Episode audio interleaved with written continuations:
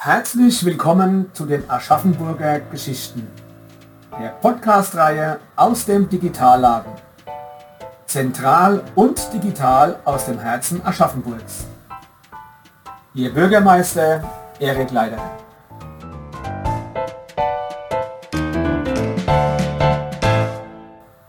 Lieber Burkhard, lieber Jörg, ich freue mich sehr, dass ihr Zeit gefunden habt, äh, mit uns äh, über, der, über das Kulturamt und äh, die aktuelle Lage zu sprechen im Rahmen unserer Podcast-Reihe. Ja, äh, erstmal Burkhard. Ähm, äh, es ist ja so, die äh, Corona-Pandemie hat äh, ja, die, uns die letzten Monate äh, viel länger letztlich stark beschäftigt, natürlich vor allem im Kulturbereich, ob jetzt bei uns im Stadt- und Stiftsarchiv, aber eben noch mehr äh, im Rahmen ja, des Stadttheaters, auch der Musikschule natürlich ähm, auch der freien Kulturszene natürlich. Und äh, wie ist denn ähm, dein Blick auf die letzten Monate, auch auf das Jahr 2020 in dem Fall? Ja, also es ist immer die Frage, welche Seite der Medaille man betrachtet. Ne? Die eine Seite ist natürlich das, was an ähm, Veranstaltungen nicht durchgeführt werden können, was wir an Einschränkungen und an ähm, also schmerzlichen ähm, äh, Verlusten im Prinzip eigentlich zu erleiden hatten. Aber für mich spielt eine ganz andere Perspektive eine mindestens genauso große Rolle, nämlich die Tatsache, dass nach dem Krieg ab ähm, Frühjahr 1946 wieder Theater gespielt werden konnte. Und das gespielt werden, gespielt worden ist bis ja, zum März 2020. Da kam es nämlich dann zum ersten Lockdown Mitte März 2020.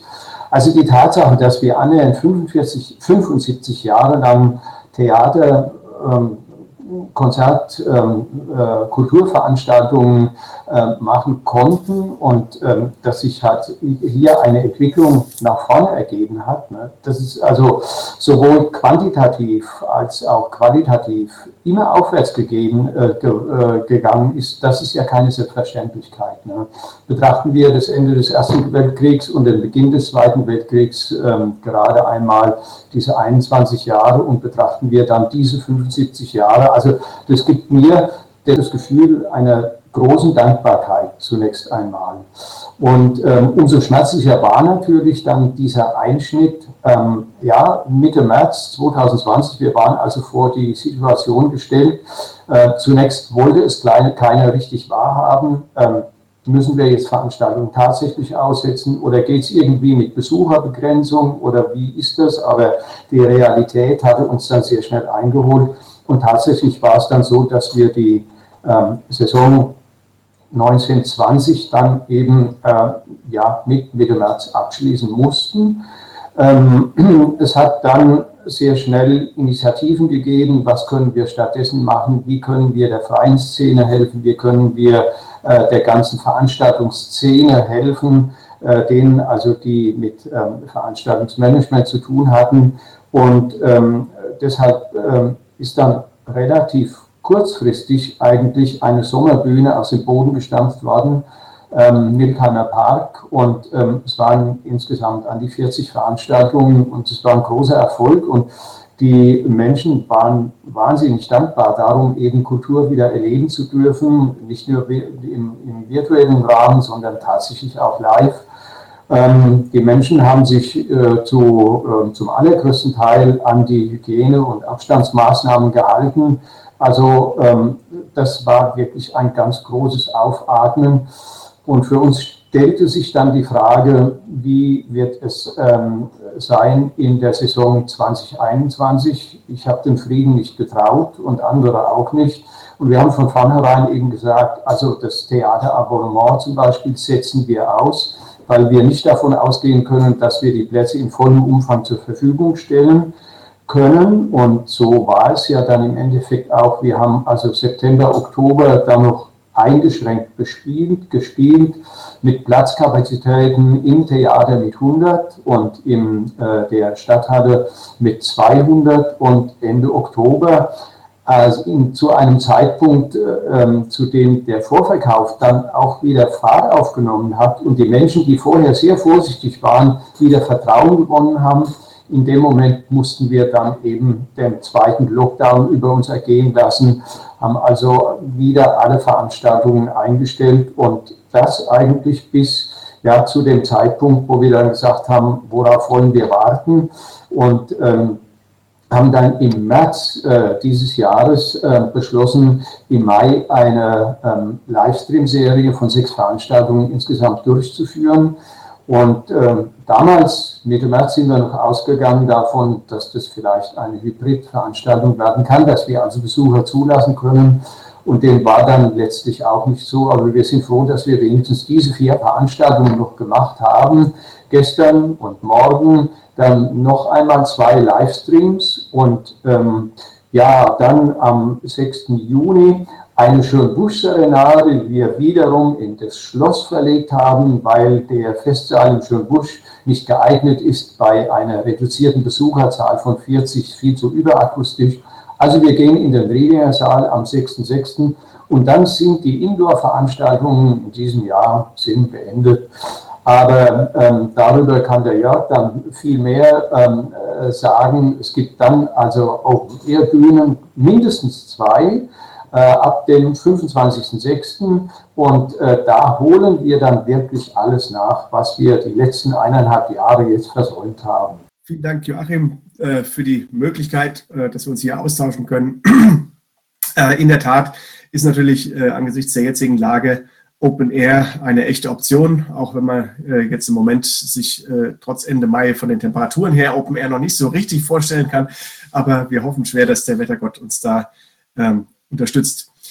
Ja, ähm, die, die Idee war zum einen, das äh, sehr erfolgreiche Modell vom letzten Jahr aufzugreifen, mit den äh, lokalen Veranstaltern, auch den professionellen, dem Kolossal, dem Hofgarten in Kooperation zu treten und auch dem UKUTS wieder äh, die Möglichkeit zu geben, Veranstaltungen, die sie schon geplant haben und wie wir auch so viele, viele Male verschoben haben, eben jetzt Open Air dann auch wirklich stattfinden zu lassen. Und ein anderer wichtiger Gedanke, der uns leitet bei den äh, Sommerbühnen, ist, dass wir diesmal auch ganz gezielt äh, die Laienkulturszene und die Bildungsinstitutionen äh, angesprochen haben, also namentlich die Musikschule, die weiterführenden Schulen, die ja alle auch ähm, musikalische Basisarbeit leisten, wichtige musikpädagogische Arbeit leisten und die auch ähm, wieder sich danach sehnen, äh, etwas präsentieren zu können, auch um den, ihren Schülerinnen und Schülern ein, ein Ziel vor Augen zu setzen. Und äh, für die es natürlich auch immens schwerer ist, äh, den ganzen äh, Dschungel an äh, Vorschriften und Hygienemaßnahmen umzusetzen und auch zu verschriftlichen. Und da haben wir einfach das Angebot gemacht, wir sorgen für die Rahmenbedingungen, ihr sorgt dafür, dass die Bühnenprogramme ähm, stattfinden und dann kommen wir zusammen. Und das wird sehr stark angenommen, sehr dankbar angenommen. Und wir sind jetzigen Stand bei schon jetzt geplant über 80 Veranstaltungen von Ende Juni bis in den August hinein. Und wir freuen uns auch sehr, dass wir äh, den Nilkammer Park wieder über diesen langen Zeitraum nutzen dürfen. Das ist auch keine Selbstverständlichkeit. Ähm, die Kollegen, äh, die sich um die Grünpflege kümmern bei uns, namentlich der Martin Völker vom Gartenamt, hat mehrfach mit uns die Orte besichtigt. Und man darf nicht vergessen, da ist ja auch eine Verantwortung einfach für den für diesen Baumbestand und für diesen Parkbestand. Und äh, niemand will verantworten, dass ein äh, vielleicht kranker oder ähm, äh, gebrechlicher Baum dann bei einem Sturm auf die Menschen stürzt, die das Konzert besuchen oder die, die Theaterveranstaltung besuchen. Und da muss man schon sehr genau abwägen, was, was für Flächen kann man nutzen, äh, wie viele Menschen kann man dort äh, platzieren, wie wird das mit den Wegen geregelt. Und da haben wir einfach eine sehr, sehr gute Zusammenarbeit in der Stadt, auch mit den verschiedenen Ämtern und auch mit unserem Kernteam im Stadttheater, die alle freuen sich, äh, wieder was gemeinsam auf die Beine stellen zu können. Das klingt äh, wirklich nach einem äh, echten Neustart für die Kultur. Also wenn ich das höre, 80 Veranstaltungen, über 80 Veranstaltungen und so weiter. Die Frage wäre jetzt äh, nochmal im Vergleich. Also wenn wir sozusagen die Indoor-Veranstaltungen, die jetzt langsam wieder möglich werden, mal vergleichen mit dem, was sozusagen Open Air möglich ist. Ähm, Burkhard, äh, vielleicht kannst du da was sozusagen sagen, zum Beispiel ähm, für den Riedinger Saal im Schloss, der ja ziemlich groß ist. Was sind denn da für äh, Menschen aktuell erlaubt, so von der Zahl her? Aktuell sind 90 Personen erlaubt und ähm, ich bin auch sehr zuversichtlich, dass die ganz, ganz schnell weg sind. Wir haben, also gerade heute sind schon erste Anfragen gekommen. Wir haben heute begonnen mit dem Vorverkauf und ähm, ja, also äh, das ist auch relativ viel eigentlich. Also der große Vorteil äh, im Riedinger Saal ist eine flexible Bestuhlung. Wir können also mit dem entsprechenden Abstand dann operieren, 1,50 Meter. Und zwar nicht mehr von Schulter zu Schulter, so war das vor einem Jahr, sondern von Körpermitte zu Körpermitte. Auf die Art und Weise kriegt man natürlich mehr Stühle rein, mehr Besucher rein. Das alles äh, mit den gebotenen Maßnahmen. Die Menschen müssen Masken aufhaben. Wenn wir die Inzidenz von 50 bis 100 haben, dann ist ein Test verpflichtend. Und die ganzen Hygieneregeln, also die haben wir ja verinnerlicht. Wir haben ein Hygienekonzept äh, freilich vor gut einem Jahr schon ähm, auf den Weg gebracht und ähm, äh, beschlossen und auch genehmigen lassen. Und dieses gilt natürlich jetzt in gleicher Weise.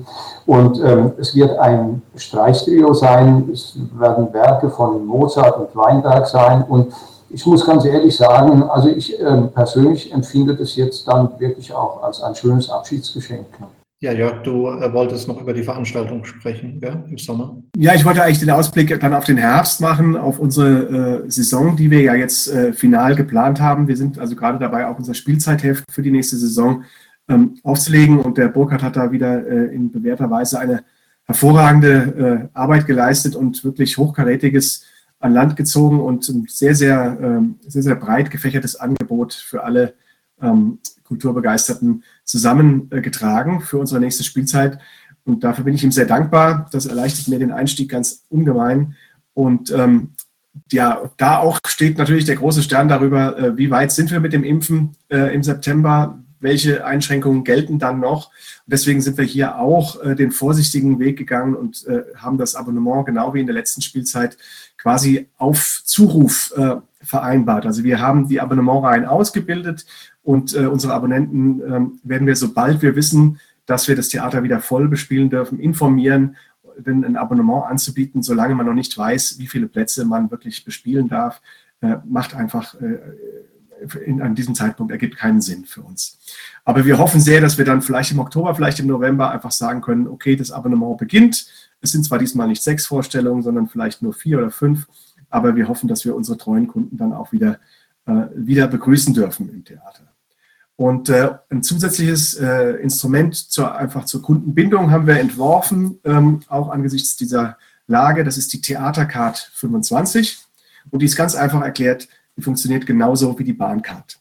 Man erwirbt sie einmal und erhält dann 25 Prozent Rabatt auf den, auf den Theaterbesuch und äh, die ist personalisiert. Also nur eine Person kann da mit jeweils eine Karte kaufen für eine Veranstaltung und die soll regulär 30 Euro kosten für die Spielzeit und äh, reduziert für ähm, Ermäßigungsempfänger, also Behinderte und äh, Studierende, Studenten und äh, Schülerinnen und Schüler ähm, erhalten die Theaterkarte dann für 15 Euro. Und ich denke, das ist ein sehr attraktives Angebot und das wird uns hoffentlich auch ähm, einfach, wird, wird einfach dazu führen, dass Menschen, die sich wieder bekennen zum Theater, sowohl zum Theater als Kunstform wie zum Theater als Spielstätte, also das gilt für alle Veranstaltungen, die wir im Theater machen, dass die sagen, jawohl, da mache ich mit.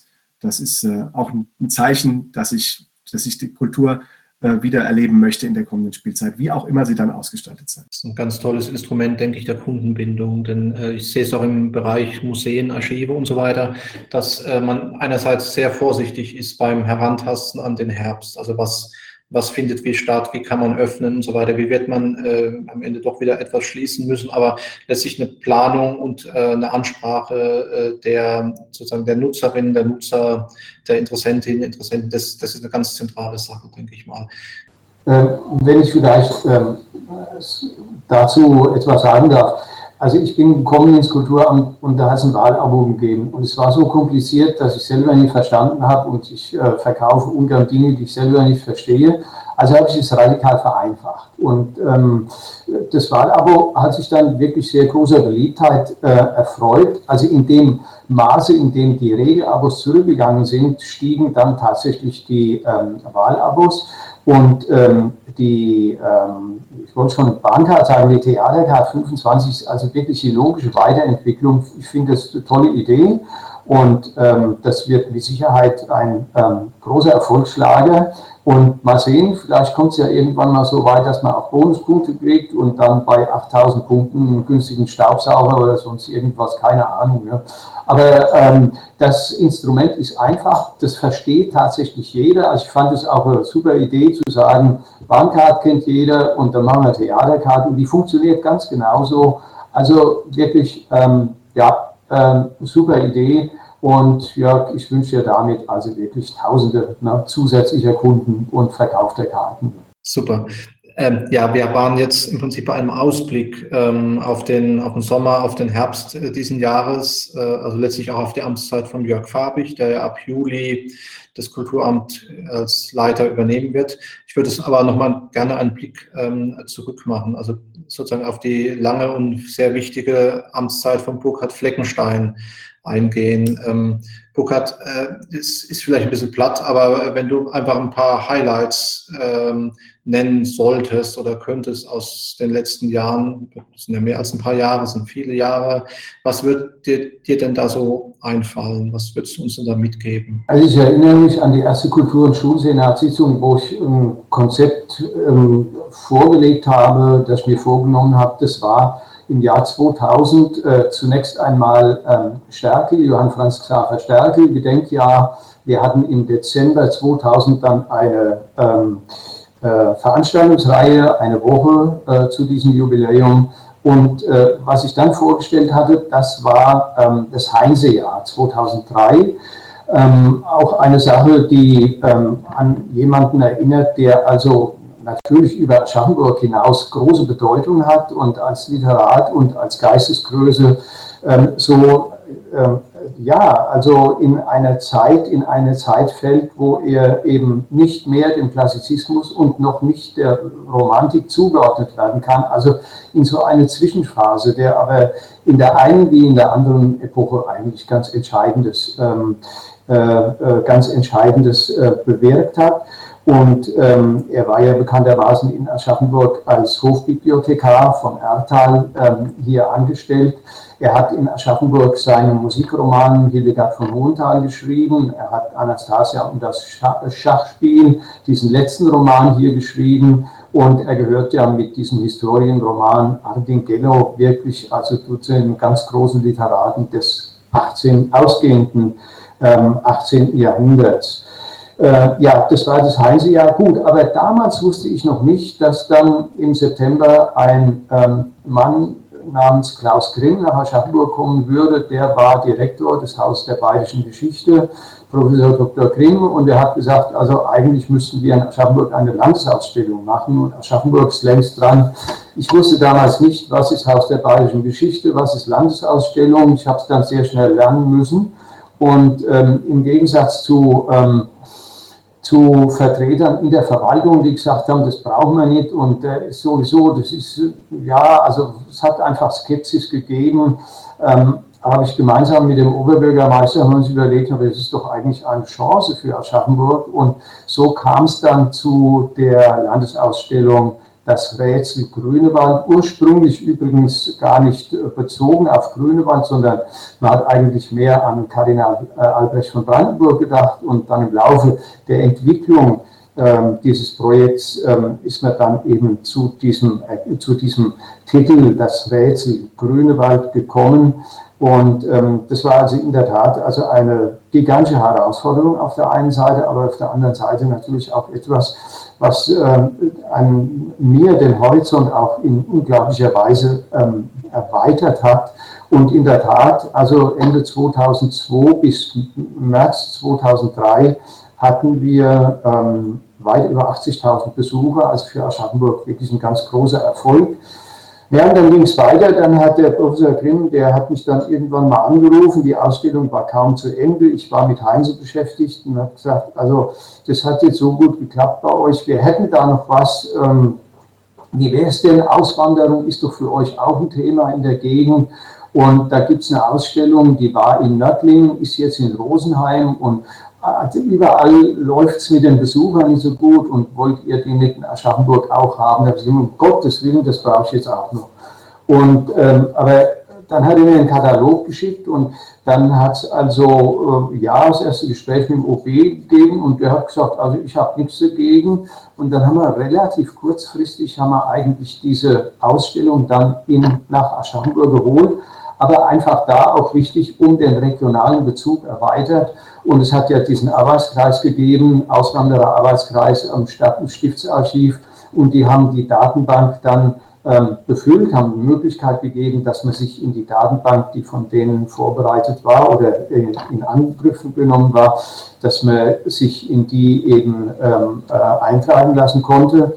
Und auch die ähm, Auswanderer Schicksale, die in der Ausstellung, in der regionalen Ausstellung dann gezeigt worden sind, waren also wirklich ganz toll präsentiert und es waren Schicksale, die einem sehr, sehr ans Herz gegangen sind. Das muss ich wirklich sagen. Ja gut, das war die Geschichte. Dann kam das Bachfest der Neuen Bachgesellschaft, also auch eine musikalische äh, Großveranstaltung mit ähm, 70 Veranstaltungen ähm, und äh, erstmals eigentlich ähm, äh, mit, äh, die, mit Veranstaltungsorten nicht nur im Landkreis Aschaffenburg, sondern auch im Landkreis Lindenberg über 20.000 Besucher. Ähm, das war also wirklich auch eine Veranstaltung, die wir in der Größenordnung eigentlich Aschaffenburg und in der Region so noch nicht hatten. Na ja, gut, und dann kam Kranach, Kranach im Exil. Auch das wieder eine Sache, die mehr oder weniger vom Himmel gefallen ist. Ähm, ich kann mich erinnern, im Zusammenhang mit der Grünewald-Ausstellung hat es ja eine Reihe von Vorträgen gegeben und der ähm, Professor Tacke, der hat dann einen Vortrag gehalten über den Magdalenenaltar, ein Altar, dessen Mitteltafel in der Stiftskirche hing, die Seitentafeln ähm, in der Staatsgemäldesammlung und die Predella war in München im Depot. Und ähm, er hat gesagt, es ist natürlich schon wünschenswert, dass dieser Altar irgendwann mal wieder zusammengeführt wird. Und ich kann mich dann noch erinnern, ich war dann im Laufe des Jahres 2004 bei dem Generaldirektor der Bayerischen Staatsgemäldesammlung, bei Professor Baumstark, und habe gesagt, wie ist es denn mit diesem Magdalenenaltar, der ja ursprünglich in Halle hing und den Albrecht von Brandenburg dann nach Aschaffenburg gebracht hat. Und da hat Baumstark gesagt, also eine Zusammenführung bei diesen komplizierten Besitzverhältnissen sieht er für absolut aussichtslos an. Und was ist dann passiert? Halle wollte eine ähm, Ausstellung machen zu dem Thema Kardinal Albrecht und ähm, die haben die Restaurierung des Magdalenenaltars ähm, angeboten, ähm, wenn er als Leihgabe nach Halle kommen kann. Also Gut, und dann sind sie alle schwach geworden und sagen, naja gut, also in dem, in de, also in, in, ähm, äh, wenn es denn so ist, dann wollen wir der äh, Leihgabe zustimmen. Und dann war der Altar zusammen und ist in Halle so gezeigt worden. Und dann kam er auch wieder zurück nach Aschaffenburg. Und jetzt steht er also komplett ähm, im Stiftsmuseum. Also das sind so die kleinen Wunder, die im Laufe der Zeit passieren. Und sind Zufälle ne, im Endeffekt. Also dass die Siemens Stiftung dann sagt, sie nimmt einen äh, höheren sechsstelligen Betrag in die Hand, um die Restaurierung möglich zu machen, ist ja auch keine Selbstverständlichkeit. Also das war dann Kranach. Ja gut, und dann kam eigentlich zwei, ja, kamen zwei Jubiläen, standen dann an. Das eine, ähm, das äh, 200-jährige Musikschuljubiläum 2010 ähm, Aschaffenburg bekanntermaßen hat, die, äh, hat bekanntermaßen die älteste deutsche Musikschule und äh, 2011 dann das Theaterjubiläum. Auch da ging es natürlich darum, dass man äh, diese, diesen letzten Baustein der ähm, ähm, wieder ähm, oder die, die, der Herstellung oder Renovierung des Theaters dann tatsächlich noch angeht. Ähm, also gebaut worden ist dann zwischen 2008 und 2011 und äh, 2011 konnten wir dann ähm, in das äh, neu renovierte Theater ähm, Ende 2011 einziehen und unser 200-jähriges Jubiläum feiern. Ja, in den Jahren danach, also wichtig war mir dann natürlich so die Stadttheater, also Programm, ähm, äh, ähm, die die Konsolidierung des Programms, Weiterentwicklung des Programms. Ähm, es hat viel, also im Rahmen für unsere Verhältnisse Eigenveranstaltungen gegeben ähm, äh, und ähm, die äh, Zusammenarbeit mit den freien Kulturträgern war natürlich dann auch etwas, was in den letzten zehn Jahren mehr und mehr ähm, eine Rolle spielte. Ähm, Beispiel Kulturtage, Jahr für Jahr ein neues Thema, ein neues Motto und eigentlich immer wieder neue Veranstaltungsfacetten, ähm, die wir auf die Art und Weise aufgegriffen haben. Aber da wird, also bin ich ganz äh, zuversichtlich und freue mich auch drauf, auf das, was der Jörg dann jetzt ähm, äh, angehen wird ne, und wie er die Sachen alle weiterentwickeln wird. Und eine Suppe habe ich ihm eingebrockt, die muss er auslöffeln. Das ist im nächsten Jahr der Tag der Franken am 3. Juli 2022 und die unterfränkischen Kulturtage, die zeitgleich mit den Aschaffenburger Kulturtagen stattfinden werden. Aber dazu kann er sicher viel mehr sagen als ich. Genau, das ist eigentlich ein gutes Stichwort, wenn man quasi auf die Suppe kommt, die sozusagen dann demnächst und nächstes Jahr kommt. Tag der Franken ist ein Stichwort und da würde ich jetzt nochmal Jörg an dich übergeben. Ja, äh, das ist eine sehr, sicherlich sehr nährreiche Suppe und sehr lehrreiche Suppe, die ich dann äh, löffeln darf. Und ich freue mich sehr darauf. Wer übrigens den, den Burkhardt als äh, Koch, als Hobbykoch schon mal kennengelernt hat, äh, der weiß, dass er ein ganz hervorragender Koch ist und deswegen äh, die Gerichte, die er zubereitet, die bereiten Genuss in vielerlei Hinsicht. Ähm, ja, der Tag der Franken wird sicherlich auch so ein äh, Genuss werden. Ähm, Im Ernst, das ist natürlich eine Riesenchance für Aschaffenburg, ähm, gerade auch in einem Jahr, äh, nachdem, in dem solche äh, Bereiche wie die Kultur, aber auch die Gastronomie und die Hotellerie so gebeutelt sind von der Corona-Pandemie, ähm, hier wieder einfach auch äh, externe Besucher anzuziehen und auf diese wunderschöne Stadt aufmerksam zu machen und auf das vielfältige Angebot, was ja nicht nur das Kulturamt, sondern eben auch die Museen und auch hier im Stadt- und Stiftsarchiv äh, für Reisende auch aus ganz Bayern, aus der ganzen Region äh, zu bieten haben. Das darauf hinzuweisen und darauf aufmerksam zu machen und das zu fokussieren, das ist doch eine ein Riesenchance.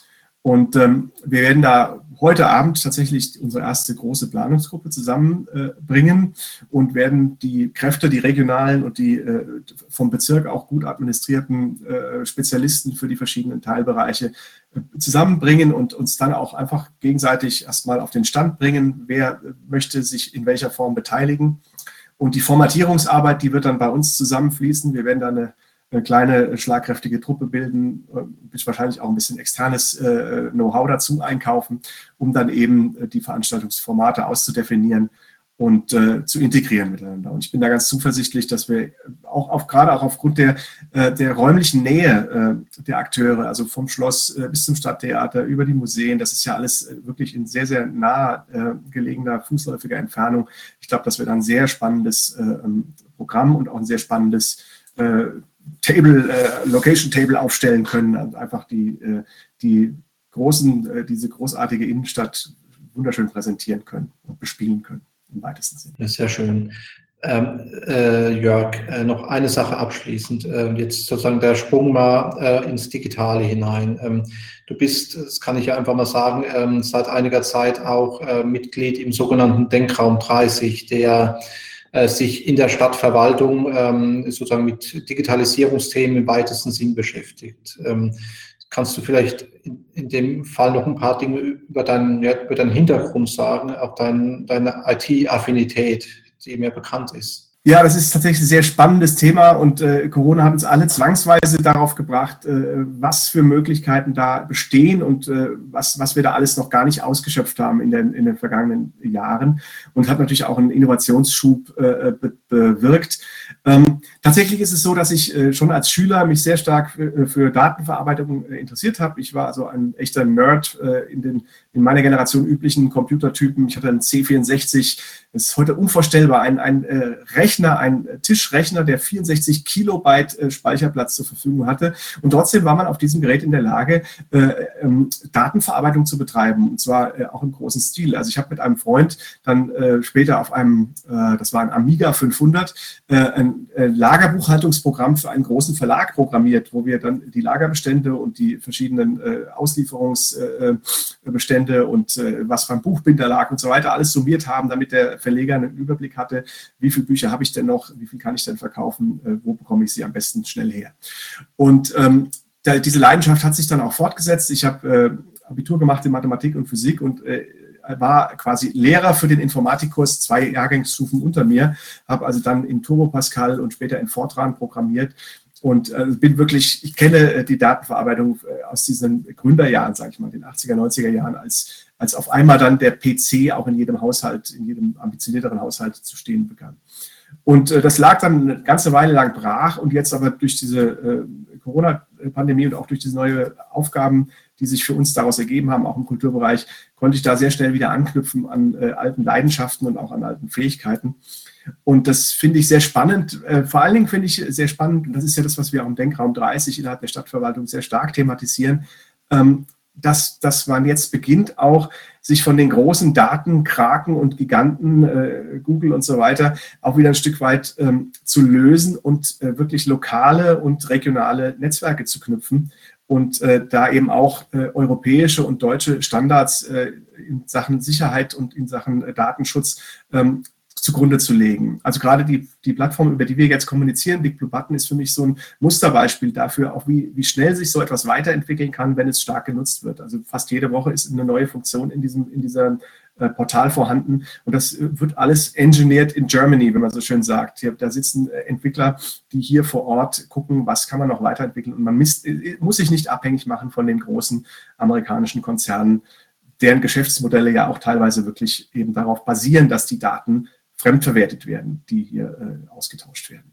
Also das finde ich eine sehr spannende Sache und konsequent weitergedacht äh, kann ich mir vorstellen, dass das für uns in Aschaffenburg irgendwann mal so eine Art regionalen Broadcast gibt, in dem wir äh, vom Kulturamt kulturelle Inhalte mit örtlichen Akteuren produzieren, die dann vielleicht in den Geschäften anstatt der üblichen Dudelmusik, ähm, die beim Einkaufen äh, auf den Konsumenten bestrahlt wird, vielleicht wirklich mit lokalen äh, Informationen und lokalen äh, Kulturprodukten ähm, äh, ausgestaltet wird. Und dass wir da einfach uns auch unabhängiger machen, auch von dem, von dem großen Mainstream und auch einzelne eigene lokale Akzente setzen können. Das ist so eine Idee, die ich damit verbinde. Und dann werden wir natürlich auch die, die Erfahrung, die wir jetzt aus diesen, äh, der Burkhard hat sie vorhin angesprochen, aus diesen Streaming-Formaten gewonnen haben, ähm, die werden wir sicherlich auch in zukünftige Veranstaltungsformen mit einfließen lassen können. Ähm, also ich bin äh, auch ein großer Freund von Trendschärfe. Ich denke, das Erlebnis einer lebendigen, einer, einer live erlebten Theatervorstellung kann nichts ersetzen. Diesen, diese Nähe zum Schauspieler, der spricht, die, die, das Bild, die, die Bühnenbilder, die Kostüme, dieses Gesamtwirken, das kann man nicht äh, vollständig digitalisieren. Das ist ein anderes Erlebnis. Ein Kinofilm ist was anderes als eine Theatervorstellung.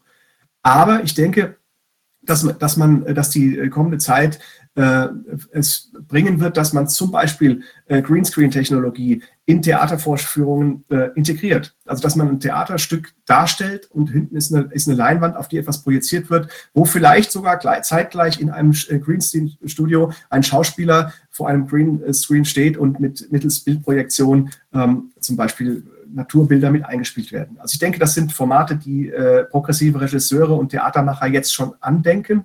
Und wenn wir uns da, ähm, äh, wenn wir uns da schon ein bisschen vorbereiten und darauf äh, aufstellen, dass wir das sowas auch realisieren können, sind wir bestimmt äh, an der vordersten Front der, äh, dessen, was sich entwickeln wird, mit dabei. Und das Know-how haben wir jetzt durch unsere Streamings auch durchaus gesammelt und wir haben Menschen, die das können. Also die haben wir jetzt kennengelernt und deren Arbeitsweise haben wir kennengelernt. Und das ist fantastisch, was uns da äh, an Know-how zur Verfügung stellt. Auch wieder lokale Kräfte. Ich denke, das kann ich auch nur unterstützen, beziehungsweise ich äh, mache eigentlich eine ganz ähnliche Beobachtung, dass äh, letztlich Corona äh, viele, viele Schwierigkeiten gebracht hat, gar keine Frage, aber eben auch ein Beschleuniger im Bereich der Digitalisierung, aber eben auch der analog-digitalen Herangehensweise an bestimmte Dinge ist. Auch der Blick sozusagen auf das eigene, auf die, die nähere Umgebung und so weiter, auf die, das, was man vielleicht als Heimat betrifft, also eine digital-analoge Heimat, da ist vieles passiert, was letztlich dann auch positiv gewendet mitgenommen werden kann. Ja, ähm, Burkhard, ähm, ich frage jetzt nicht, was du ab dem Juli machen wirst. Mir ist ganz, ganz wichtig, dass du bei uns Autor der Stadtgeschichte bist, also die Stadtgeschichte des 19. und 20. Jahrhunderts bearbeitet, die wir Anfang 2023 rausgeben wollen. Da wirst du einiges bearbeiten. Es äh, kann, denke ich, in, in bestimmten Feldern kaum einer so wie du. Das ist sehr schön und äh, du bleibst, denke ich, dem Kulturleben in der Stadt sowieso äh, sehr verbunden und äh, ja, dann danke ich mich bei euch beiden für die Zeit, die ihr euch genommen habt und ja, danke. Dankeschön. Sehr, sehr gerne. Wir danken für die Gelegenheit. Vielen Dank fürs Zuhören und machen Sie es gut. Bis zum nächsten Mal. Für weitere spannende Geschichten rund um Aschaffenburg besuchen Sie das digitale Stadtlabor Aschaffenburg 2.0.